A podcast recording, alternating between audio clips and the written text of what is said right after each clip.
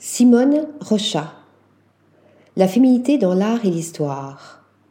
Simone Rocha, née à Dublin en 1986, est une créatrice de mode irlandaise dont le parcours exceptionnel a propulsé la marque vers une renommée internationale. Diplômée en mode du National College of Art and Design de Dublin en 2008, puis du Central St. Martin's College de Londres en 2010, elle a fait ses débuts lors de la Semaine de la mode de Londres en septembre 2010.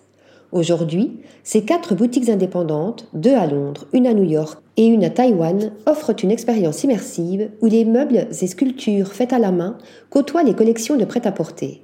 Ces lieux mettent en avant ces créations complexes, imprégnées de références historiques et conçues pour la femme moderne.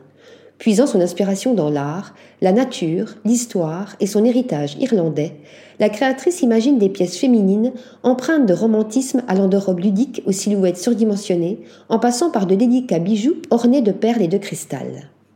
Simone Rocha est également une artiste multidisciplinaire, publiant des livres en édition limitée qui capturent son esthétique singulière en collaboration avec des talents tels que Jacob Lillis et Louise Bourgeois Foundation, en tant que commissaire de E Magazine Curated by en 2018, elle a exploré ses influences irlandaises et asiatiques. Son engagement envers les arts se reflète dans ses expositions comme Girls, Girls, Girls à Lismore Castle Arts en 2022, mettant en avant des artistes féminines de renom, ou Echo, Wrapped in Memory au Momu à Anvers en 2023, une réflexion sur la relation entre vêtements et mémoire. Mais l'artiste ne s'arrête pas là.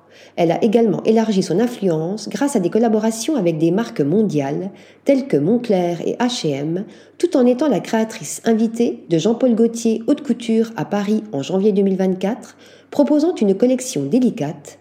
Son travail transcende les frontières de la mode pour devenir une véritable expression artistique. Article rédigé par Thomas Durin.